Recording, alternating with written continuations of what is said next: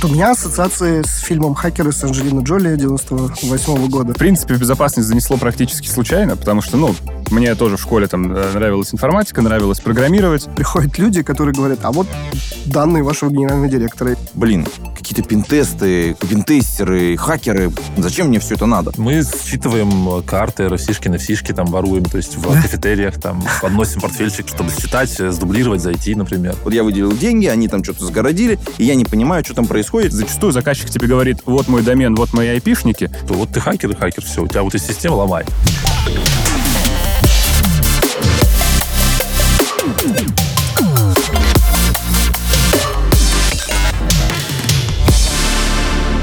Здравствуйте, уважаемые зрители и наши подслушатели, которые нас слушают в записи.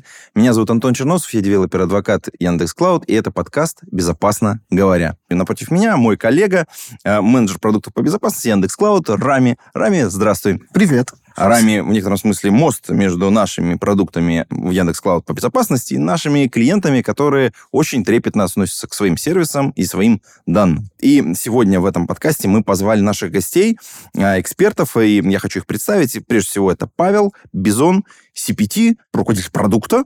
Мы обязательно про это поговорим чуть позже. И рядом со мной прям сидит Егор, Singleton Security, Cyber ED. SEO.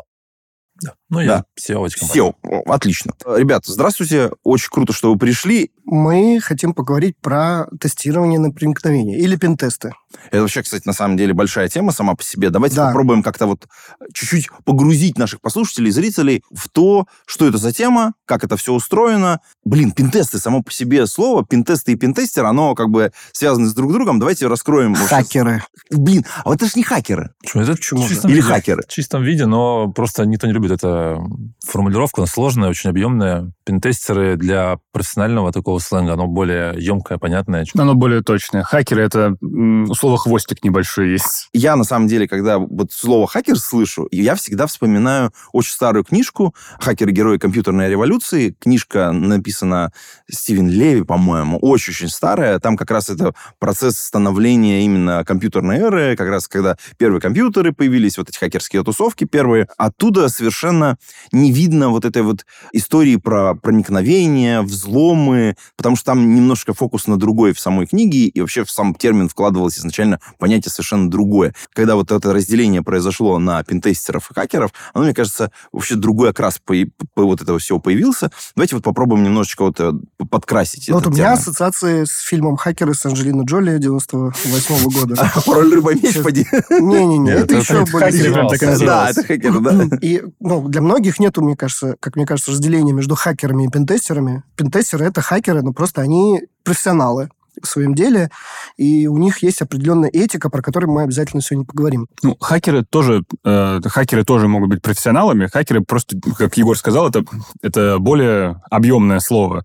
И а, хакеры в себя пентестеров включают. И точно так же включают не только пентестеров, а просто людей, которые с каким-то необычным подходом пытаются подойти к существующим проблемам, либо даже не к проблемам, а просто к каким-то действиям. То есть совершенно не обязательно чтобы быть хакером, иметь своей целью что-то взломать, достаточно просто хотеть попробовать что-то новое, что-то необычное. То есть это такой mindset отношения ну, к тоже жизни. хак такого трюка э, через э, особое знание некоторые, да, то есть, которое ты получаешь, потому что ты получаешь некоторые детали устройство, как это биохакеры есть. Вот это да, вот тоже... близко к тому, что было как раз в, в книжке Стивена Леви, что человек, глубоко разбирающийся или глубоко пытающийся разобраться в какой-то теме и в каком-то продукте, в какой-то железке, как Роберт Асприн сказал, говорит, э, любая магия, ну, любая технология, она неотличима от магии, да, потому да. что она, собственно говоря, ты не видишь, что там на самом деле происходит. Ну, даже не то, что не видишь, ты не можешь, нет того человека, который может описать весь путь от до вообще действия, там, от физики, там, да, то есть до какой-то прикладной части. Ну, может быть, тогда раскроем чуть про пентестеров. Да, Пентестер. действительно, это похоже на магию, если ты не понимаешь, что происходит внутри, да, то есть приходит человек, ты, ты вот какая-то организация, ты э, хочешь понять, какая ситуация у тебя с безопасностью, приходят люди, которые говорят, а вот данные вашего генерального директора или вот ваших клиентов, или э, я остановлю весь ваш э, производственный процесс там, да, вот. Мое резюме у вас на рабочем столе. Да, как-то так. Ну вот э, как, э, давайте расскажем про то, какие вообще бывают пентестеры, вот с вашей точки зрения. Может быть, вы расскажете про то, как, как вы стали пентестерами? О, давайте начнем вот с этого, Да. потому что это же тоже как бы там э, какой-то процесс, какой-то, э, какой-то не, не, быс- не- не быстрый, и вообще к этому надо как-то прийти, э, попробовать. Может быть, с себя, Егор, начнем? Давайте, да. Мне, на самом деле, очень интересно, как Паш стал питестером, не знаю его историю. Вот, э, у меня по-другому, я твою знаю. Сто процентов, да. Ну, у меня такая она прозаичная. Я жил в селе, был обычным троечником, а в 10 классе у меня появилась информатика. И я увлекся информатикой. М. Потом я, когда начал увлекаться информатикой, я понял, что на самом деле наиболее интересно вот э, скорее заниматься противоборством каким-то, защитой, атаки, там чем-то еще. Потому что сама по себе информатика это просто инструмент, программирование это инструмент как бы для меня, а не сама цель. Ну, вот у меня такое чувство было. Я пошел на факультет защиты информации в, в ВУЗ РГГУ. Оказалось, что это не то. Ну, типа, это, это организационная защита информации. Это помин, наводки, камеры, звук там и так далее. Вот, я такой, ну ладно, буду разработчиком. Начал прогать просто. А потом попал в компанию Positive, в которой увидел этих хакеров. Ну, то есть ребят, которые вот э, что-то ломают прям. Подошел к ним, обратился и поспрашивал, как, как это, как начать, так сказать. Мне сказали, вот есть там турнирчики, там, вот тут есть книжка, там, хакинг, искусство, эксплойта, что-то такое. Я почитал, потому что вообще это дичь, что, типа, бинарная, ну, бинарная уязвимость и так далее. Но нашел категорию вебчика, веб-безопасности. Мне очень понравилось. Я начал заниматься безопасностью веб-приложений, Мгм. потом мобильных приложений, потом инфраструктур в целом. Вот. Ну и закрепился в этом, пришел на работу, нашел себе работу э, спецом, которую вот выбрал для того, чтобы именно работать с большим количеством компаний, то есть в интегратора, где можно было с разными-разными разными задачами э, сталкиваться. То есть попал в правильную тусовку. Да, И привет э, парням из позитива. Кстати, э, я правильно понимаю, что про турниры, про которые ты говоришь, это CFP? CTF. CTF, CTF, CTF, да. CTF, да. Ну, как бы кратко. Дело в том, что действительно во- вот это был вопрос окружения. То есть я даже до как раз позитива, там, это магистратура уже моя примерно, я не знал о ц- ц- CTF. Ну, то есть вообще не, не дошло до меня ниоткуда. До просто. позитивов не Не знал. знал, да. Вот это мне было уже там 20 с чем-то лет, как бы там. CTF, для тех, кто не знает, да, это турниры Capture the Flag, это такой терм- терминология из, из военных э, Да, этих игр. Учений. игр. У- Да, это учение, когда э, предоставляется система, и люди э, м, Есть соревнуются две в том... команды, которые... перед Не, тем- может быть, несколько команд, э, они соревнуются в том, как э, кто быстрее взломает или бо- больше найдет дырок. Ну, по сути, да, то есть это такие иногда атомарные задачки отдельные, да, то есть которые нужно доказать, что ты можешь украсть секрет из нее. Секрет и есть флаг. Ну, задачки при этом делаются специально, как правило, под это соревнование. То есть не берется какая-то система готовая, и в ней тебе говорят, что вот ищи там уязвимости. В да, да. По-моему, мы э, весной э, спонсировали одни- одно из таких соревнований, и у нас даже, по-моему, публикация на эту тему есть. Да-да-да. Мне осенью- кажется, можно ссылочку положить в У нас шоу-ноты. про этому даже эпизод отдельный про то, как организовывали CTF. Но не будем спойлерить. Да, да, да. В общем, сейчас CTF очень много, и мы, как Яндекс Облако, очень стремимся поддерживать такие вещи, потому что мы себя считаем частью этого сообщества. Вот, и всячески поддерживаем. Кусочки. Да, слушай, как правильная тусовка, она, в общем, собственно говоря, решает. Это очень круто, именно с точки зрения вот этого первоначального буста. Егор, спасибо большое. Павел, может быть, ты немножечко тоже расскажешь, как, как тебя-то занесло в это, в, в это дело? В принципе, в безопасность занесло практически случайно, потому что, ну, мне тоже в школе там э, нравилась информатика, нравилось программировать. Вот, я поступил в ВУЗ э, в МИФИ на информационную безопасность, причем, ну, у меня не было какого-то конкретно желания идти именно на информационную То безопасность, Шел мимо просто. Ну, при- примерно. Ну, как бы нравится информатика, нравится программировать, там, с математикой все хорошо. Можно было пойти на прикладную математику и информатику. Ну, я вот пошел там на информационную безопасность. Но при этом в ВУЗе нельзя сказать, что я какими-то очень прикладными вещами занимался. После ВУЗа я пошел работать э, сетевым, ну, как сетевой инженер по безопасности. Э, сменил несколько мест работы и одно, два, не помню. Вот. И попал в компанию, в которой э, как бы во внутреннюю безопасность. В компании нужен был инженер э, по CM, потому что ребята купили CM-систему, а инженеры, которые эти- этим будут заниматься, не купили. Это система мониторинга. Ну, Э, собственно говоря, про что мы говорили в одном из предыдущих подкастов. Ну да, только не как Zabbix, а система, которая собирает события безопасности и позволяет там как-то по ним определять, произошло ли что-то плохое или не произошло. И так вышло, что я вообще в этом ну, не разбирался, я не знаю, как меня туда взяли, вот, и понял, что мне необходимо там, чтобы писать вот эти правила, мне необходимо, ну, правила определения, есть атака, нет атаки и так далее, мне необходимо понимать, а как эти атаки вообще проводить. И тогда я стал э, как раз-таки, ну, вот, заниматься более прикладной частью. Э, Я немножко совсем поиграл в CTF, я узнал про то, что существует обучение для хакеров. Вот как раз э, там компания Егора в том числе этим занимается. Я выбрал, э, тогда, мне кажется, вас, возможно, и не было. Не было тогда еще. Ты, наверное, выбрал, да, угадаю, Zero Security какие-нибудь. Нет, я выбрал, я выбрал Offensive Security. А, ну, нормально. Да, выбор, вот я выбор. э, там сдал сертификат какой-то пентестерский, OSCP? подумал... OSCP, да. Подумал, что, ну, теперь-то я уже, оказывается, могу быть настоящим пентестером. Пришел работать в Бизон пентестером, и оказалось, что то, чему тебя, ну, вот то, чему тебя учат на э, курсах, это имеет отношение к пентесту, но это не буквально пентест. Это тебя к этому готовит, но не позволяет тебе говорить о том, что ты это знаешь, умеешь, можешь. Тебе все равно еще придется на- уже на месте какое-то время вкатываться. Так я стал э, пентестером, и с тех пор вот уже практически 4-5, 4,5 года в Бизоне. Получается, э, в общем, э, путь такого пентестера заключается в том, что первое, надо попасть в правильную тусовку, второе, нужно участвовать в соревнованиях, и, соответственно, дальше нужно много-много практики, потому что, ну, в правильной среде. В правильную тусовку совершенно верно, потому что когда тебя окружают люди, которые там э, замотивированы, заряжены, ты просто общаясь с ними, во-первых, тоже будешь более мотивирован, более заряжен, а во-вторых, вы ты сам даже не заметишь, как какие-то знания, которые у них есть, которыми они делятся, они просто на тебя сами по себе налипают, и ты с ними остаешься. Но вот насчет того, что необходимо играть в и в соревнования, это, мне кажется, не совсем верно. Потому что, да, ребята, которые много Ну, это командный спорт, в Нет, общем-то. нет, я, я про другое. А Ребята, которые много CTF, стоп, э, ну, и успешно, они стопроцентно э, могут стать отличными там хакерами, пентестерами и так далее. У них есть все навыки для этого. Но есть ребята, которые приходят в пентест не из... э, Ну, то есть они не идут в пентест целенаправленно.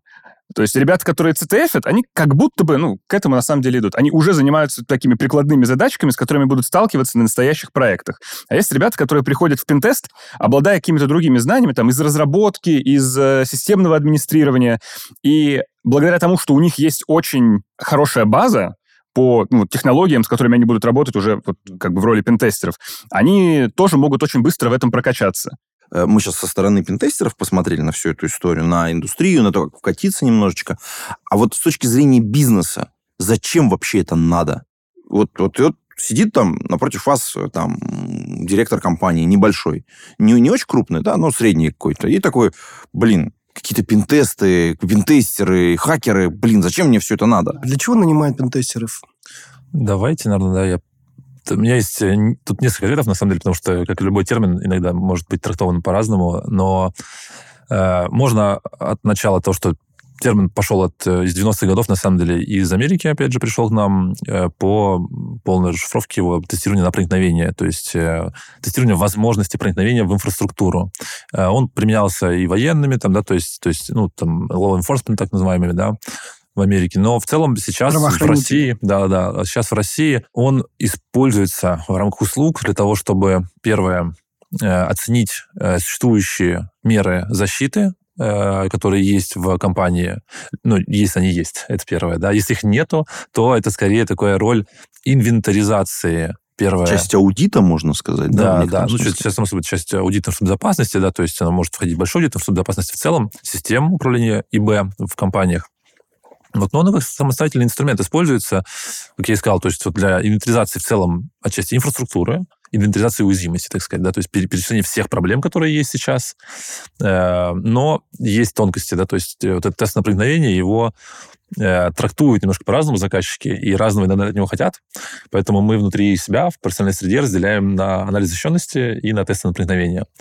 Э, Тест на пр- на проникновение подразумевает, что мы хотим достичь цели вот этого пробива, то есть протестировать возможность проникновения, доказать возможность компрометации системы, найти уязвимость, которая компрометирует систему полностью, дает возможность управления полностью, там, самую опасную. Я перебью Егора ненадолго. Э, Как раз-таки, если говорить о том, что заказчика не интересуют некоторые методы, если э, меня как заказчика волнует, э, там, хорошо ли выстроена у меня безопасность на периметре моей организации, я как там как пентестер, я как, э, ну вот если я представляю себя на стороне заказчика, я знаю, что какой бы у меня ни был хороший периметр, э, если пользователю моему отправят какое-нибудь, э, не знаю, плохое письмо Социальная с- инженерия. с макросом.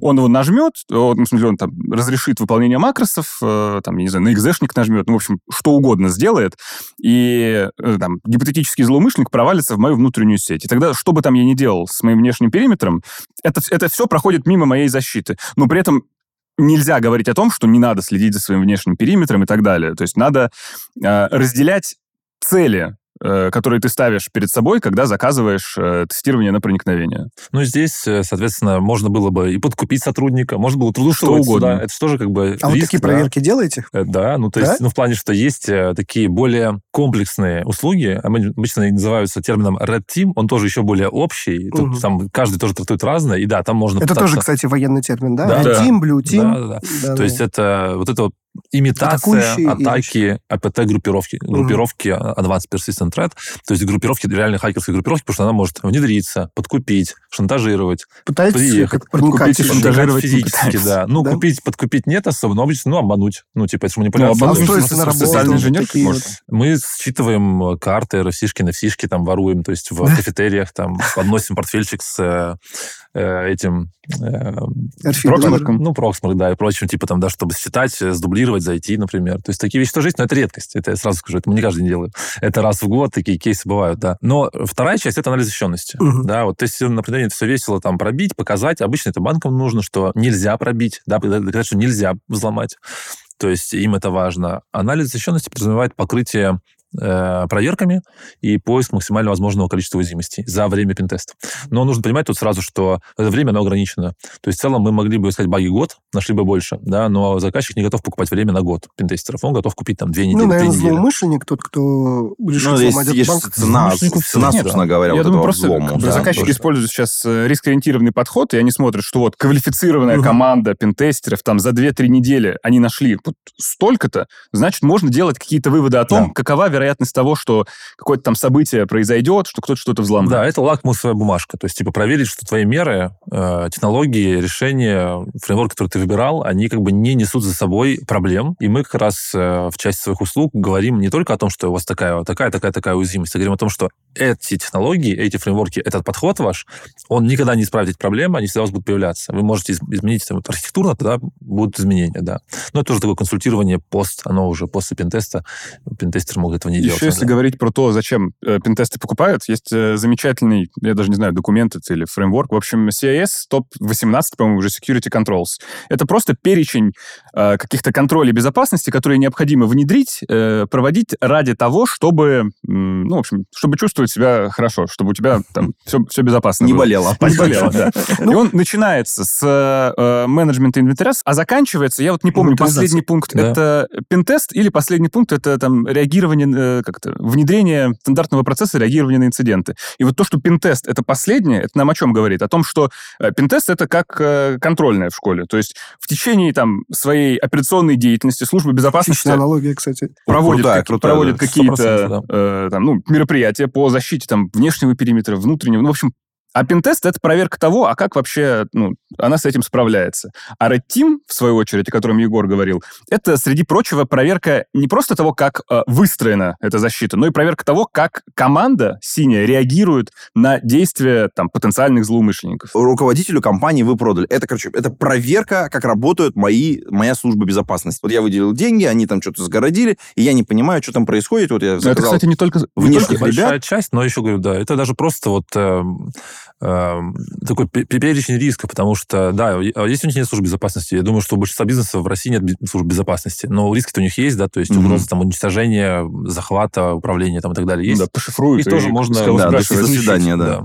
Э, Здесь еще есть такой нюанс, что не обязательно даже продавать это э, как бы руководителю бизнеса. Может так случиться, что, там, к примеру, новый ЦИС или просто внезапно кто-то в компании решил озаботиться безопасностью, бюджета на это, естественно, нет, ему необходимо показать каким-то вот людям, у которых э, кошелек с деньгами, грубо говоря, что, ребята, у нас есть вот такие риски. И здесь как раз пентест тоже может помочь, просто проиллюстрировать, что, смотрите, мы сейчас этим не занимаемся, происходит, может произойти вот такое, давайте... Цена риска вот такая. Давайте Да, да, исправлять. как Ну, это уже скорее не пентест, а уже какой-то Ну, такой... через а- пентест ана- тоже. Вот, вот, вот это обращение, по сути дела, это ну, к такому к э, руководителю службы IT, CTO какому-то, к Иногда к руководителю SEO. службы к безопасности, да, то есть который вот приходит к финансовому директору, к, к SEO и говорит, смотрите, вот Мне мы про- да, мы вот проверили, вот у нас вот риски, вот они уже доказаны стопроцентно вот, внеш- внешними экспертами.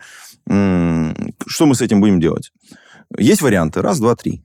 Мы рассмотрели, что у нас есть два типа вот таких вот, ну, условно говоря, работы э, пентестеров, да, которые вот с одной стороны проникновение, с другой стороны понятие вот нашего периметра, как-то немножечко очертить, э, насколько там все хорошо. Если мы говорим про э, работу, ну, это же работа разовая какая-то, когда люди пришли, работу сделали, ну, условно говоря, за какой-то промежуток времени и ушли. А вот между вот этими промежутками э, мо- может ли быть э, пентестеры как-то полезные компании? Важный вопрос, на самом деле, потому что действительно есть такое, такой, ну, не миф, а представление о том, что пентест это какое-то такое security решение, как будто это прям защищенность повышает. На самом деле она не повышает защищенность, она по большей части демонстрирует проблемы, и да, ты их устранил, повысил защищенность, вот, ну, скачково так. А Ну, дальше, а дальше, лакмусовая бумажка. да, а дальше мы, мы- мы же сказали, что самое, да. контрольная, ты ее прошел да, или да, не да, прошел. да, или не прошел, да. И здесь как раз, типа, а что дальше? Э, Дальше, конечно, огромная работа должна быть, архитектурная, системная, да, то есть там такая вот. Но даже сам по себе пентестер, да, то есть он в ней полезен следующим. Если говорить о технологических решениях, информационных системах, продуктах, когда ты устраняешь что-то, ты вносишь изменения, эти изменения могут повлечь ну, новые не- недостатки, которые могут стать уязвимостями впоследствии. И пентестер здесь выполняет несколько ро- ролей. Он, первое, знает проблематику, которая ждет при подобных рода изменениях, поэтому обычно он консультирует разработчиков о том, что они хотят, например, сделать так-то, и он говорит, у вас будут такие-такие нюансы. Да? То есть он может предвосхитить проблемы, которые будут внесены изменениями. Второе, после внесения изменений он может проверить, что оно не допустило новую уязвимость, нету обхода возможности этого изменения ну, и эксплуатации старой уязвимости. Вот. Ну и он может консультировать в том числе архитектурно, да, то есть, опять же, есть, э, ну, нам такое знание дано, так сказать, да, как э, насмотренность такая есть только у нас, наверное, у пи- у пиндестеров. Мы знаем, э, к чему ведут использование технологий определенных, фреймворков, практик и так далее на опыте многих компаний. И мы знаем, как бы, что это обычно несет заказчикам системно на протяжении там, лет. То есть, допустим, такой фреймворк, скажем, мы знаем, что PHP, там, да, то есть интерпретируемый фреймворк, у него есть там файлики отдельно, их поэтому можно догружать. У него есть проблемы там исполнения кода, которые чаще возникают, чем в Node.js, например, да.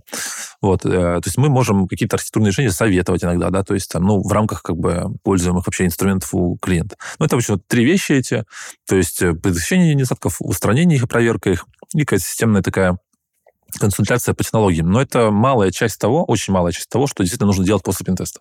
Вот если мы посмотрели глазами вот руководителя, глазами вот того человека, который вот в целом приходит за бюджетом, ведь э, то, что ты сейчас говорил, оно предполагает, что я должен э, этому человеку достаточно сильно доверять.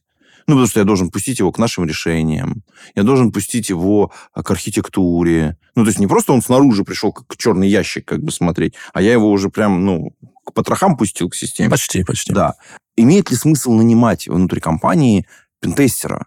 вообще в целом, или вот э, заводить в себя такую компетенцию, ну, если компания крупная, или э, лучше это, ну, набирать, ну, как внешний подряд, или там, не знаю, у какой-то компании консалтера брать на какое-то там время. Ну, пентестер внутренний, пентестер внешний, они как будто бы будут немного разные задачки все-таки О, решать. вот интересно. Пентестер внешний, как раз вот то, о чем мы говорили, это контрольное. Мгм. Пентестер внутренний, это как раз то, о чем сейчас говорил Егор. Он должен погрузиться в какие-то внутренние процессы, и он должен просто постоянно их оттачивать. Челленджить. Он, да, постоянно челленджить, постоянно оттачивать. По поводу вопросов доверия и от того, как вообще можно пустить к себе там во внутреннюю сеть какого-то другого человека, а там не сделает ли он что-то другое. Ну вот когда там, когда компания нанимает, к примеру, э, сисадмина какого-нибудь, у этих людей стопроцентно будут какие-то ну, доступы к информации, доступы к каким-то действиям, которые смогут повредить компании.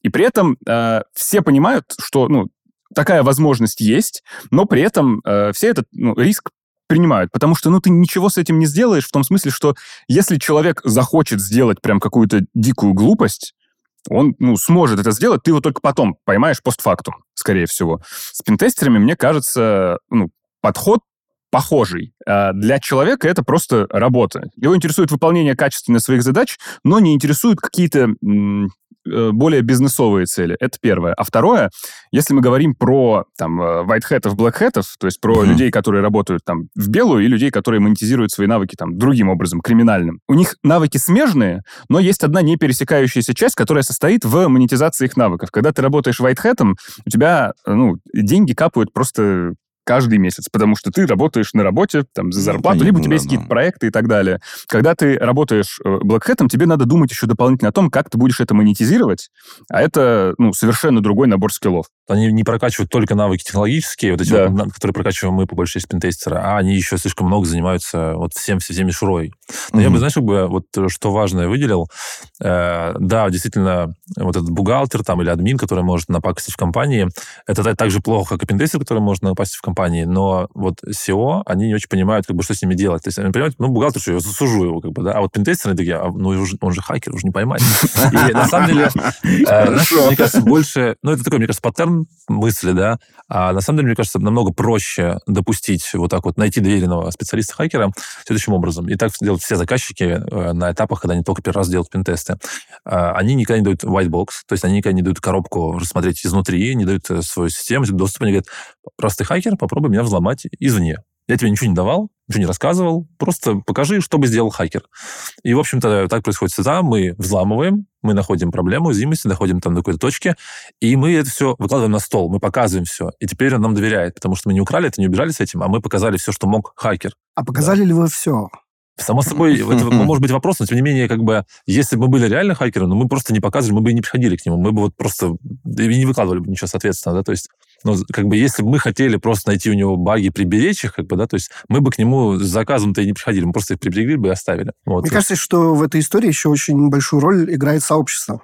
Потому что как только кто-то начинает блэчить, да, это, как правило, при- приводит к определенным... Ну, то есть есть репутация, есть Да, какой-то репутация. институт репутации, который очень хорошо работает в этом сообществе, мне кстати, кажется.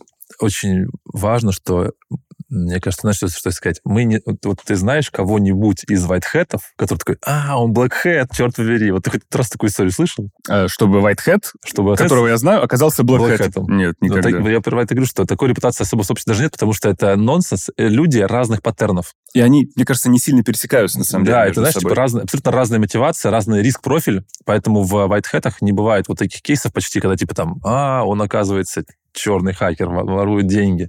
Просто потому что люди, ну, сразу же заточены на разные. Риск-ориентированный подход какой-то там, да, то есть когда чувак готов идти на риск, чтобы заработать много денег, и это Black Hat. А нам нравятся технологии, нам нравится разбираться в вещах, поэтому мы занимаемся другим делом. Очень часто как мы- как, люди не работают в одиночку.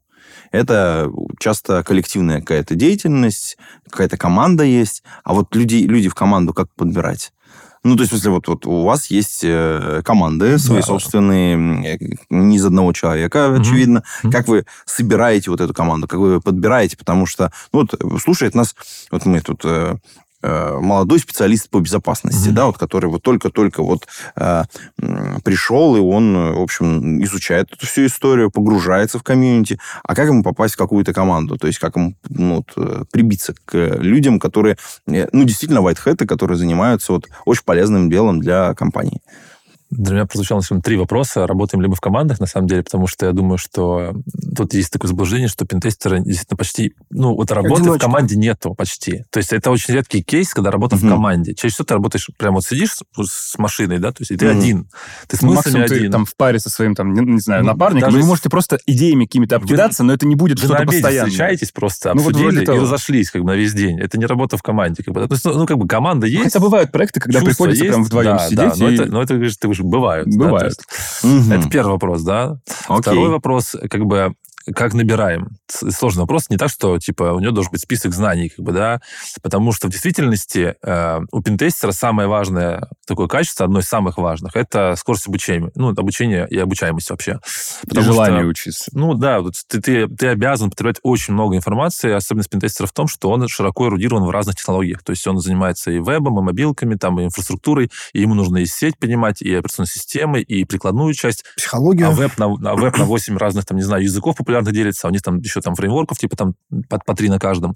И ты сталкиваешься каждый день с новым. То есть Мгм. ты вынужден как бы быстро разобраться, и мы поэтому, бывает, даже когда на собеседование приходят люди, мы не смотрим на то, сколько он знает сейчас, а на то, как, как много он времени потратил, сколько он за это время выучил, и какой у него потенциал дальше. То есть ты понимаешь, что Мгм. будущую скорость развития, ты на нее ставишь, на нее делаешь ставку. Ну, то есть такая, на, на- даже не на скорость, наверное, а на вот эту вот, на дельту, которая вот... э, Ну, она потом показывает, если скорость. Ты знаешь, Ну, он понятно, год учился, да. он столько сделал, такой, ого, прикольно. Или это совсем мало, такой, понимаешь, что дальше, дальше лучше не будет. Ну, бы, или да. ты человек как бы сказал, что он там не подходит тебе пока что на первом собеседовании. Да. Через полгода он И- пришел и...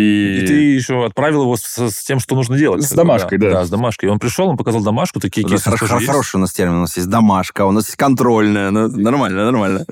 И последний вопрос, как ты спросил, э, а как ему сделать сделать это. Э, и тут вот это сложный момент, у пентестера нету такого пути в духе там сделай раз, два, три, ты пентестер.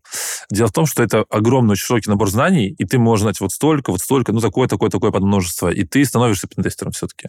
Но это, по большей части, часть фундаментальных технологий, сети, операционные системы, языки программирования. Мгм. Э, Ну и криптография, тут можно, она как бы там вот ложится, все время где-то сквозно лежит, но тоже кри- крипта, да, то есть должна быть какая-то, может быть, там легкое понимание. Дальше уже как бы вот просто болото, то есть там в разброд можно все что угодно учить, как бы изучать, разбираться, можно автомотив пинтест делать, там машины Тесла ломать и так далее. Если двух, там, не знаю, сеньорных веберов посадить друг напротив друга и сказать, собеседуйте друг друга, Они они, друг друга, друг друга разорвут. да, то есть они, они каждый друг другу унизят, да. Да, они смогут поназадавать друг другу очень вопросы. разные знания у всех пентестеров. Они очень разные все, как бы, как Слушайте, знаний. но вот действительно, если мы внутрь э, компании посмотрим, это мы сейчас про наружу говорили, то внутрь-то я все равно в команду хочу. У меня есть уже там какой-то коллектив, у меня есть ребята, которые занимаются мониторингом, у меня есть дежурная смена, у меня есть разработчики, с которыми надо общаться. И Извини, мне ты- нужно подобрать Ты имеешь в виду инхаус Да, инхаус пентестера взять, вот когда это уже именно не для проникновения, а именно поддержку ну, вот, вот на вот этих вот промежутках между контрольными. Да, Да, понятно. То есть как тогда вот такого человека подбирать в команду? Да, слушай, мне, мне кажется, точно так же. У тебя критерии остаются все те же. Ага. Тебе нужен человек, который будет хотеть развиваться, который может это быстро делать. Единственное, что тут, наверное, если это инхаус, тут, наверное, э, акцент на эту дельту между там, тем, как ты поговорил с человеком первый и второй раз, он немного поменьше, потому что э, внутри компании все-таки технологии не будут э, меняться так часто, и тут важно скорее, насколько глубоко он готов погрузиться. Мгм. Бывают э, блэкбоксы, whitebоксы. Можно... э, Давай, давайте, может, поговорим про это? Вот какие для этого нужны как раз люди? Когда я кажется, здесь говорил будет- про, да, вот эти white box и black box, это методики тестирования, они Мгм. относятся, по сути, к любым информационным системам. Если говорить вообще, какие бывают пентесты, это разные виды услуг. То есть э, мы пентестим, как бы вот наша команда пентестит, Паша моя, э, веб-приложения, мобильные приложения, IoT-устройства, иногда там, не знаю, тачки, у кого-то даже бывают там кейсы с э, там радио, какой-то связью на кораблях, там, не знаю, что только не бывает, короче. Вот. То есть это разные информационные системы, да, которые обрабатывают, хранят информацию. То есть мы пентестим чаще всего все, потому что проблематика такова, что нам нужно проверить, что вот эти настроенные облачные замки защиты, они реально работают. И это вообще не касается какой-то конкретной системы, но, само собой, самое популярное это веб, мобилки и прочее. Это услуги. Мгм. Теперь мы говорим о том, что эту систему нужно тестировать. И э, как к, этому подойти, то есть как найти все возможные уязвимости в ней или самые опасные и так далее. Есть разные подходы. Есть подход, когда мы можем просто все разобрать по деталькам, и увидеть, как бы, как там что устро- устроено, и понять проблемы. А бывает такое, что так сделать нельзя. То есть мы не можем дать вам детальки. Ну, то есть такое тоже бывает, да. То есть, скажем, не все, ну, большинство реально заказчиков, там, когда первый раз делают какие-то пентесты, они такие, я не готов дать тебе код. Ну, то есть даже NDA там есть, ну, как бы соглашение о неразглашении. Ну, тут еще и риск разный. То есть одно дело, они предполагают, что у них злоумышленник не будет обладать э, Да, кодом точно, да, да, системы, потому что, ну, просто, ну, вот они так решили. Это цель- Ага. целесообразность, так Да, да, сказать, да. это вообще, это методики тестирования такой, да, то есть, ну, я пока просто расскажу, как, как они выглядят, да, то есть белый ящик, есть черный ящик, когда мы говорим, что вот ты хакер, и хакер, все, у тебя вот есть система, ломай. Ничего не знаешь, не разбирайся сам, как бы, да, то есть хакер бы тоже разбирался бы сам. И серый ящик, это обычно промежуточное состояние, у тебя есть какие-то там, может быть, доступы, а может, есть там документация, может, ты спрашивать можешь. Это всё. Модуль, может, какой-нибудь тебе дали Да, посмотреть. да, вот. Ну и правильно Паша говорит, э, заказчики выбирают из целесообразности, и должны выбирать из целесообразности. То есть белый ящик, само собой, сложнее. Хотя это, кстати, классный вопрос обычно, я, извините, я заспойлерил. Типа, что сложнее, черный ящик или белый? Многие отвечают, что черный, ну, типа, что черный ящик, это что там, типа, ты ничего не знаешь, это Ну, В белом, ящике, в белом ящике работы больше. Да, вот ну, ты фишка, что с точки зрения работы белый ящик сложнее. У тебя есть все, ты вынужден, значит, показать все, что есть, раз ты все знаешь, как бы, да. То есть ты должен больше работы заложить, ты больше проверяешь, до большего количества кода доходишь, например, и, зак- и это дороже стоит. И заказчик думает, а нужно ли мне такого рода тестирование, потому что в мою модель угроз не входит инсайдер. В мою модель угроз входит только там, типа, ну, с Мои сорцы никогда не утекут. Да, да, примерно так, да. Да.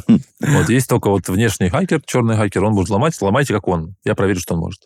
Ну вот э, вам заказали э, ну, там условный директор условного нашего нашей компании, да, э, который у нас повторяется из эпизода в эпизод, говорит, вот вам домен мой, да, вот мои айпишники, все, ломайте. Как это выглядит? Что вы дальше делаете? Процесс, да. Он же, во-первых, э, зачастую... А, ну вот я уже говорил про этот топ-18, там, CS Security Controls, там первый контроль — это Asset Management. Зачастую заказчик тебе говорит, вот мой домен, вот мои айпишники.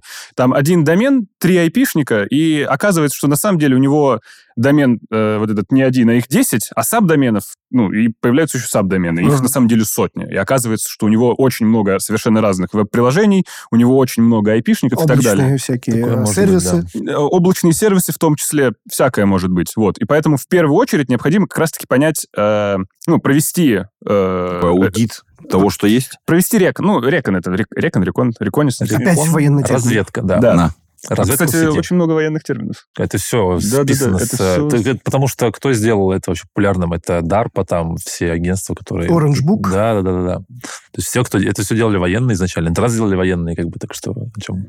Да. А э, получается, вот э, если мы вот гипотетическую такую компанию разбираем, в которую приходит, ну, понятно, у нее может быть какая-то инфраструктура в облаке развернута, э, соответственно, есть какие-то IP-адреса, есть какие-то домены, есть какие-то ресурсы внутри, и есть, ну, мы понимаем, что есть источники максимально емкие для того, что что-то оттуда что-то можно унести. Ну, то есть там это могут быть персональные данные, это могут быть системы, которые следят за какими-то очень важными бизнес-процессами.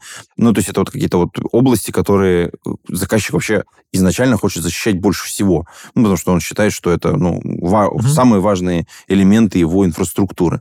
Может ли пентестер, э, находясь вот, э, работая вот, вот в таком режиме блэкбокса, понять, а вот, э, ну, проникая в эту инфраструктуру, а что же там самое важное, что атаковать? Ну, вы прошли какой-то внешний вопрос, да. периметр, а там дальше, блин, баз данных много, серверов много, еще чего-то много. Ну, то есть, понятно, горлышко бутылочное маленькое, а дальше там что-то целый мир. Мгм. Как вообще вы вот переходите вот к следующему этапу? Потому что, мне кажется, понимание того, как это работает, тем, кто слушает, оно может э, Я- показать, а что им делать-то с, с той стороны-то? Больше даже скажу. Ну, вот Рами правильный вопрос задал по поводу вообще вот этой вот структуры, так сказать, проекта, ну, как бы как он вообще идет, этот проект. Ну, вот И вы, вы сказал, провели что- вот эту вот ра- разведку. да, дальше что? дальше что? Ну, и вы так смешали немножко, а вот там уже сразу цели висят. Я бы даже так сказал, действительно есть этап разведки, но на этапе вообще работы с приложением, ты знакомишься с приложением, самый первый этап, этап это аналитика, аналитика того, а что здесь страшного можно сделать. Это вот то, что ты описал. Вот это вот Мгм. самый первый вопрос, а что я могу здесь сделать страшного? Если заказчик мне не сказал, что ему страшно, я должен предложить ему, сказать, типа, я чувствую персональные данные там, да, то есть это страшно. Я чувствую, типа, что страшно, что я Хрустальный шар такой, я прям захвачу, захвачу управление инфраструктурой. да. персональных данных. Здесь Скажем, пахнет ПДН. Скажем, да, здесь, э, скажем, э, в ДБО э, страшна неконсистентность вот счетов, так сказать, да, то есть то, что счета могут, там, не знаю, дебет с кредитом разойдутся, да, то есть Могут быть изменены. То есть ты находишь эти риски возможные, да, то есть это аналитика. Дальше ты говоришь, действительно, это разведка, то есть ты понимаешь, что как бы то, что мне дали, это все, или есть э, бэкдор, так сказать, да, то есть какая-то там задняя дверь, типа, что есть, вообще, скажем, второй сайт, который ломается вот на раз и дает доступ к первому, да, то есть... Тестовые, про которые Может забыли, быть такое, допустим. да, да, может быть такое. Да, Поэтому есть разведка. В этапах разведки мы обычно делаем такую инвентаризацию всего, что мы знаем о заказчике, показываем все, что мы о нем нашли, и говорим, это твое? Он говорит, это, там, допустим, мое, мое, это не мое. Типа, и мы такие округляем скоп, проверяем, что это действительно его, да, договариваемся с ним, что это действительно его. Вот. И эм, дальше происходит этап анализа. И вот это то, что ты спрашиваешь, а что дальше? Э, Дальше применяются разные подходы к поиску, первое, вообще, функциональности, так сказать, да, то есть того, что есть вообще, с чем можно взаимодействовать. Это вообще, по сути, хак, возможно, только так, возможно, взаимодействовать с чем-то. Отправить и получить ответ какой-то, да, то есть э, ты находишь эти вот точки взаимодействия, мы их называем энтрипоинты. То есть это может быть в вебе там методы API, порты, протоколы разного рода. И это вот как раз знание, это техническая эрудиция широкая, позволяет тебе широко понимать, как, с чем взаимодействовать и как, и что там ждать. После нахождения этих энтрипоинтов ты начинаешь искать в них э, возможности, допущения вот этого там риска возможного, да, то есть вот просто открыто. Потому что бывает такое, что ты просто находишь там этот API delete user, так сказать, там, любого юзера может делитить, да, то есть тебе, так бы- это же как будто, как будто неуязвимость какая-то там, не хак, но вот тебе разрешили. Ну, считай, что уязвимость реально, да. Э, ты можешь их найти, а можешь найти дальше аномалии поведения. То есть дальше ты можешь найти какие-то вещи, которые как бы не должны были так работать. Это называется обычно незадекларированными возможностями. Вот приложения. Их нет в методах API, просто не написано они, так сделать было нельзя по документации, но ты нашел, как это можно сделать, находишь их. Нам помогают в этом инструменты, фазеры, разного рода сборщики данных. Э, Это тоже, конечно, очень сильно помогает потом разработчикам, если вы такой отчет предоставляете, Да, да, да. типа, о, блин, нам надо это все закрыть, нам это все залогировать, это Ну, цель в этом, да. Ну, вот, то есть вот я как раз хотел здесь уже к этому, да. разработчик такой, типа, Как вы оп, дальше потом это доносите до разработчиков? Ну, как бы, как, как обычно ваше общение с разработчиками или там с, с продуктовыми, ну, там, не знаю, девопсерами происходит? И э, как они вообще относятся к тому, что вы приходите и говорите, смотрите, я все сломал.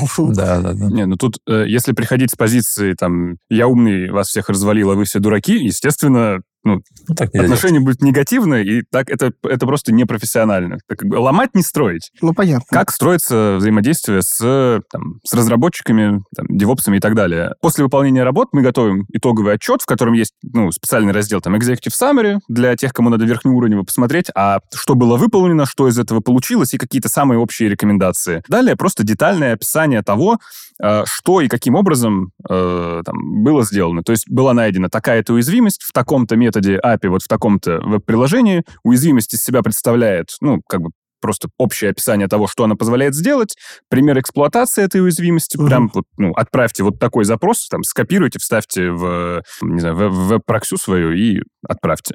Мгм. Вот, получите такой же результат, то есть убедитесь в том, что мы там это не придумали. И дальше какие-то рекомендации по устранению. Рекомендации могут быть э, разной глубины. Э, в каких-то случаях можно даже просто, если есть м, исходные коды, то есть если работы выполнялись белым ящиком, то возможно даже ситуации, когда просто будет подсвечен уязвимый кусок кода, ну, подсвечен в плане прям приведен уязвимый кусок кода, и пример исправления. Это не обязательно будет какой-то production-ready код, но будет показано, что таким образом уязвимость исправляется, и вот там посмотрите на лучшие практики того, как это вообще делается. То есть, Мгм. не знаю, как там правильный SQL-запрос составить, чтобы туда пользовательские данные там не попадали, чтобы нельзя было контролировать его, и все в таком духе. А можем попросить вас привести пару таких вот ярких примеров, неожиданных для, как правило, там, для разработчиков или там для девопсеров, с кем вы взаимодействовали, для того, чтобы... Пару багов. Ну да. пару багов интересных. Да, на А. самом деле, вот самые прикольные баги такие... э, Для нас самые прикольные сложные баги. Многоступенчатые, необычные и так далее. Да, допустим, это такие будут задротские, да, условно, там, Давай, давай. багули. да. Э, любим это, да. Задротские Но обычно, это, как бы вот все, что касается с вещами, которые ты просто там как-то нащупал на кончик пальца, понял, там уловил. Например, там... Вот это пахнет ПДН, да? Банальная бага, банальная абсолютно, но очень прикольная. Уязвимость самая одна из первых, которую там тоже ищут э, ну, пентестеры, энумерация м, учетных данных. То есть ты понимаешь, что такие учетные данные есть в системе. Скажем, ты можешь найти весь список пользователей. Можешь ли ты его вытащить, например? Бывает, что там это могут быть просто какие-то идентификаторы или имейлы, например, да. Мгм. И ты проверяешь, что такой email есть или такого email нет. Если эта информация раскрывается, иногда этим можно воспользоваться. Иногда это нормальное поведение, как бы это бизнес решил, тогда это всему норм. Пример приведу. Э, Вот, например, список заказов. Вот у тебя есть последовательность Да, заказов, да, и да. ты, в принципе, можешь э, такую разведку небольшую провести. Каждый следующий заказ, если каждый следующий это каждый следующий, то ты точно знаешь, сколько заказов было. Итерация. это да, у тебя, типа, ну, то есть, там есть отмененные да. какие-то, еще что-то там, но у тебя есть порядок их. То есть ты знаешь, сколько в системе их было. Бывают кейсы, Ну, там то есть ты можешь э, прям пример вбить, небольшой. на номер заказа, увидеть его, да, то есть на Ой, это вообще, да. Это одно, да, то есть бывает, что ты можешь его не увидеть, но потом каким-то образом воспользоваться тем, что ты знаешь номер заказа, скажем, там, где-то в другом методе API вытащить его. Прикольные баги бывают, когда ты понял на основе времени, что он есть. Вот это там около прикольных багов. Очень, ну, я простую выбрал, да, то есть она такая не самая импактная, но тем не менее. Ты про SQL Injection какой-то таймбейс? Нет, да, банально даже просто представь себе, ты вводишь номер заказа вот 1, 2, 3, 4, 5. У тебя ответ типа там 200 А, секунды. все, я догадался. Ты вводишь типа 1, 2, 3, 4, 5, 6, у тебя ответ 6 секунд. Ты такой, странно, почему так? К чему а, бы а, это? а все время так. А почему? Ты находишь там другой, 1, 2, 3, 4, 5, 6, 7. И там тоже 6 секунд. И ты такой, и вот если ты это замечаешь, да, то есть это прикольно, потому что ты такой, я понял, как с этим работать. Скорее всего, когда заказа нету, проверка происходит по одной базе. А когда заказ есть, он еще лазит по всем базам и собирает по нему ну, данные по А, этому то есть заказу. просто подтвердил, что такой заказ есть. Да, ты понял. Ну, например, да, потом ты его вытащил. Ну, вот это при- прикольные какие-то фичи, да, но на самом деле не импактная бага, да. То есть импактные баги обычно это там condition прикольные, когда ты можешь, допустим, там double spending, двойную трату делать. Скажем, сразу две суммы отправил двум пользователям. Взял, открыл там 10 потоков э, соединения, отправил весь пакет запроса на перевод денег, типа там, допустим, там перевожу 10 единиц, там, да, то есть 10 раз одновременно, а у тебя всего 10 рублей на счету при, при этом, да. Но ты 10 раз его отправляешь, но не заканчиваешь эти запросы. Ты просто отправил тело, кроме последнего байтика. И запрос не считается еще выполненным. Сервер Мгм. начинает его обрабатывать. Ну, он все равно... да, Он только он закэшировал, они все там. И теперь, чтобы вот не было разницы этих вот запросов в рамках, когда ты в сеть отправляешь данные, чтобы по сети они не бежали в разное время, ты отправляешь только там 10 байтиков последних.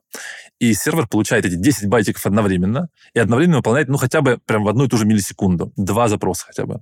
То есть он одновременно, они прям выполняются на серваке в одну и ту же миллисекунду. ну, Слушай, естественно, какая double красота. происходит, соответственно. Вот эта бага тоже чуть более сложная уже. Тебе нужно знать технологии, сеть, выстроить этот вот э, фазер, ну, не фазер, это, это обычно там Turbo Intruder ом делается, Мгм. так называемым, да, то есть, ну, типа там есть ПО, который позволяет это проще запрогать. Разработчик, мне кажется, вот, вот банальный, он про это вообще не думает. Он не думает. Но это вообще А ему не надо, у него другие да, да. У него задачи. другая задача Чтобы совершенно. работало. такая задача не стояла у него, да. Ну и, соответственно, банальные баги есть. Тут, как я говорю, там нашел, пример, пример приведу, тоже красивые баги. Есть метод API, у пользователя, у каждого обычно, типа delete my профиль.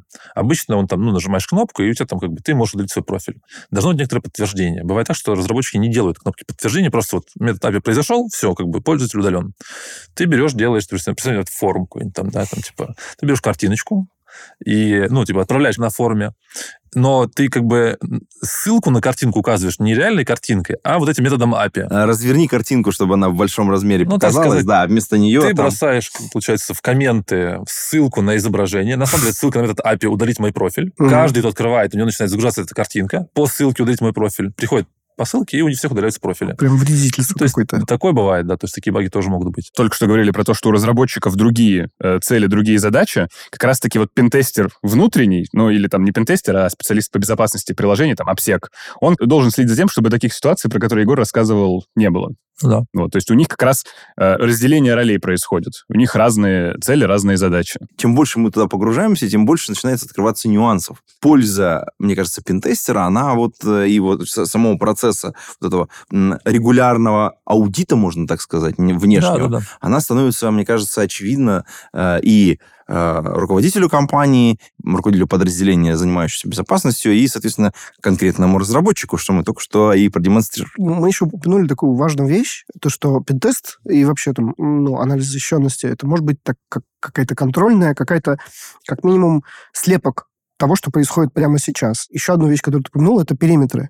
А, учитывая, что ся- сейчас все там активно идут в, в облака, активно используют там всякие SaaS-решения, мне кажется, такое понятие, как вот периметр, где ты обложился там какой-то э, защищенной, э, там, не знаю, крепостью, да, она немножко теряет уже смысл. Есть еще такая проблема, связанная с тем, что ты провел пентест, и через пару месяцев она уже, вот эти результаты не актуальны. Я так понимаю, что ты занимаешься как раз, вот у тебя э, продукт, который называется Continuous Penetration Testing, это уже автоматизация каких-то вот процессов пентеста. Можешь немножко рассказать про это и, и зачем это нужно? Так, ну, если мы будем говорить про то, как вообще выглядел процесс управления уязвимостями, там, не знаю, 10 лет назад, к примеру, у нас в лучшем, ну, 10 лет назад даже, наверное, слишком рано, Мгм. Э, у нас в лучшем случае был э, какой-нибудь сканер уязвимостей, мы его запускали, смотрели, что вот у нас какие-то там уязвимости найдены. Это, это просто как раз вот э, разведки, когда мы... Нет, там- нет, нет, нет, нет. Я говорю А- про, я проговорю про компанию. То есть я Мож- можно я пример приведу? Я про то Мгм. думаю или не про то. Вот э, примерно там в 2000 году вот у меня, например, в, в компании я запускал, например, э, тест по сети, просто проверить пор- открытые порты на тачках. Ага. Э, по большому счету я запускал, проверял, докуда я могу добежать, ну, то есть там простым перебором, и каждую машину проверял, на какие там порты открыты, для того, чтобы потом пройти и все это закрыть, чтобы лишнее ничего не торчало. Ну, Вот это так- оно, это оно и есть, да? Это вот А, Ты сейчас говоришь про внутреннюю сеть компании. Да, мы вот внутреннюю практически внутренний пентест не затрагивали, пока Ну, да, да, да, разговаривали. Я говорю про то, что м, компания запускает сканер, чтобы найти эти открытые порты, посмотреть, что там за приложение запущено, то есть какой это сервис, и проверить, а есть ли в этом сервисе какие-либо уязвимости. Вот, то есть известны ли какие-либо уязвимости для этого сервиса. То есть, к примеру, а, если это веб-приложение, которое, ну, какое-то такое там, вендорское, не знаю, Confluence, оно сразу тебе говорит, какой оно версии, и можно определить по версии, что там эта версия уязвима, либо эта версия неуязвима. Если она уязвима, можно это либо самому заресерчить, но как бы очень долго, либо просто скачать эксплойт с гитхаба готовый, если он есть, вот, и проверить, работает это или нет. Может быть, там его как-то напильничком подпилить придется там в каких-нибудь случаях. Так это примерно выглядело э, там, ск- сколько-то лет назад. То есть компании делали это очень дискретно. Э, В чем здесь есть э, проблема? Первое, компании, как я уже говорил, не знают о том зачастую, что у них представляет собой периметр. Они не проводят asset management э, так хорошо, как могли бы. Второе, они делают это, опять же, дискретно, а учитывая, что у них может в любой момент их периметр измениться, они просто об этом не узнают. И третье, они не проверяют результат того, а что они на... исправляли. И как раз-таки сейчас, э, вот насколько... ну, тренд на рынке такой, что управление уязвимостями сводится к...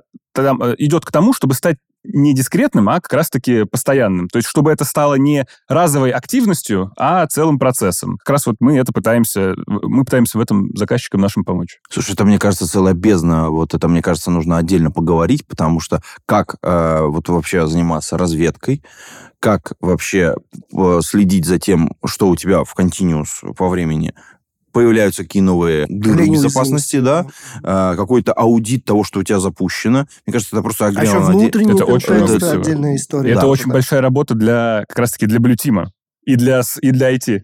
Слушай, нам, вот давай мы сделаем отдельный подкаст на эту тему. Мне кажется, что вот он просто тема достойная того, чтобы отдельно поговорить. про это. Обязательно. Есть маленький кейс, я добавлю про, эту, про тему для блютима. Как сказал, типа, боль для блютима. Вот этот весь vulnerability management, обнаружение уязвимостей, да, для ментестера это веселая игра. Ты такой, типа, нашел, забахал, там, сломал, прикольно, круто. Такой, все, пацаны, пока, у вас нашел проблемы. Вам Подскажу, как. Увидимся через А год. они начинают это делать, короче. И это очень больно, потому что там некоторые проблемы не справляются, ну, скажем, даже brute force банально. Это очень сложная проблема для исправления. И пентестеры иногда продают душу, уходят в э, in-house, и теперь их работа, и- их работа становится адом. Потому что ты раньше находил уязвимость, такой, да, нашел, круто, вау, классная бага, там тебе такие, да, похлопали, ты там пробил. А теперь ты все, что нашел, должен исправлять.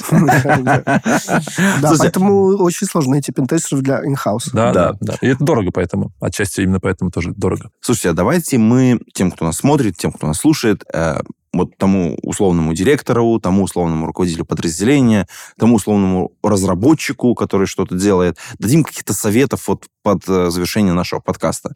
Э, как взаимодействовать с пентестерами, на что обратить внимание, с чего, может быть, начать. Может быть, не сразу нужно прийти и заказать вот э, услуги пентестера, а может быть, нужно как-то подготовиться. Давайте вот один-два совета таких дадим, чтобы вот какая-то вот польза осталась после нашего подкаста. Ну, я бы начал даже не с самого пентеста, а с принятия и понимания риска. Чем ты рискуешь, когда ты не занимаешься безопасностью? То есть что произойдет, сколько ты потеряешь? Вот хотя бы какую-то оценку, какую-то маленькую, простую, упрощенную себе дать. Я сейчас тут ориентирован на SEO-компании, э, у которого нет службы безопасности, там еще, может быть, даже, да, то есть нет там ЦИСО, который там самому что уже решил, а просто вот у чуваков там, не знаю, приложение, бизнес. Ну, больше, что интернет-магазин какой-то Да, что там, угодно, не- да, есть, не- ну, что-то, что что-то, да. что-то генерит. Не сломается ли весь бизнес так, что у тебя там весь оборотный капитал вообще исчезнет, когда на день простоит бизнес, и ты закроешься сразу же. То есть определить риски, понять, что это за риски, и дальше понять, а они реализуемы вообще или нет. Их м, как бы вот насколько их можно реализовать. И тут ты можешь под пентестера, да. То есть ты можешь сказать, чуваки, мне вот интересно, можно ли сделать так? Можно ли, чтобы мой бизнес там вот рухнул в какой-то момент? Ну, не делайте это, но покажите, можно ли, да, то есть там, Мгм. и ты вот зовешь их, это если ты какую-то маленькую какую-то задачу ставишь простую, это недорого стоит. Мгм. То есть ты вот мне только это интересно, только в этой системе, все, это достаточно дешево, ну, то есть недорогая реальная услуга. Это как там одна зарплата, условно, там, да, такого пентестера потенциального, возможно. Ну, может столько стоить, может, там, 2-3. Если у тебя планы амбициознее, то, да, то есть тебе нужна компания Вот уже. с этого можно начать уже. Мгм. Да, да. То есть те- тебе как бы нужна уже команда пентестеров, да, то есть тебе нужен уже какой-то пос- поставщик доверенный, у которого есть квалифицированные спецы там и так далее. Тебе не нужно не просто проверить. Да, и ты начинаешь, начинаешь проговаривать, а что тебе там важно? Вот там много деталей. А может быть, тебе вообще важно, ты продукт там в, в пилот выводишь, да, значит, тебе нужно проверить все проблемы, которые там есть. И Архитектуру. да, да, да. И само собой вообще, если продукт, продукты разные бывают, ну, скажем, банкинг, это более трепетный такой, да, то есть продукт, там, магазин, может, попроще, может быть, но тем не менее тоже. Второе, это вот цели, да, то есть, которые будут помимо этих рисков, цели еще на вот эти вот работы пентестера. Ну и последнее, действительно, да, то есть, как ты этим будешь пользоваться, что ты делаешь дальше. То есть, вот это не важно, что ты сделал, что сделал пентест. Что ты делаешь дальше, после пентеста, это важнее.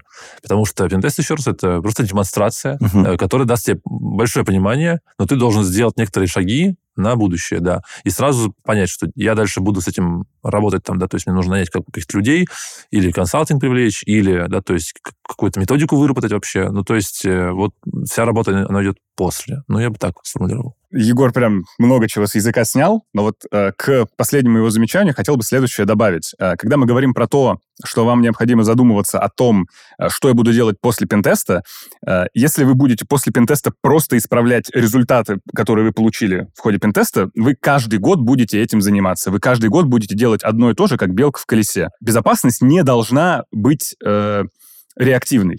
Она не Мгм. должна э, опираться на то, что тебе показали, что у тебя э, не так. Безопасность должна встраиваться вот в самые ранние этапы э, всех процессов. Необходимо задуматься о том, какие у тебя могут быть риски, что может плохого произойти, еще на этапе проектирования там, какой-то системы, проектирования внедрения или на этапе, Разработки. на этапе даже до того, как э, код начали писать, вот просто на этапе требований даже, возможно. М. Вот, потому что в противном случае вы просто будете... Shift left.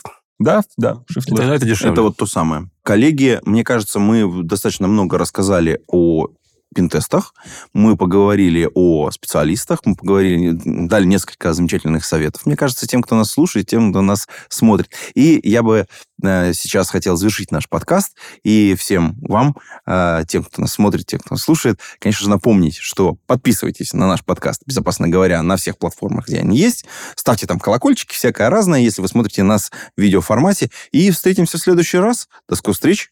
Пока.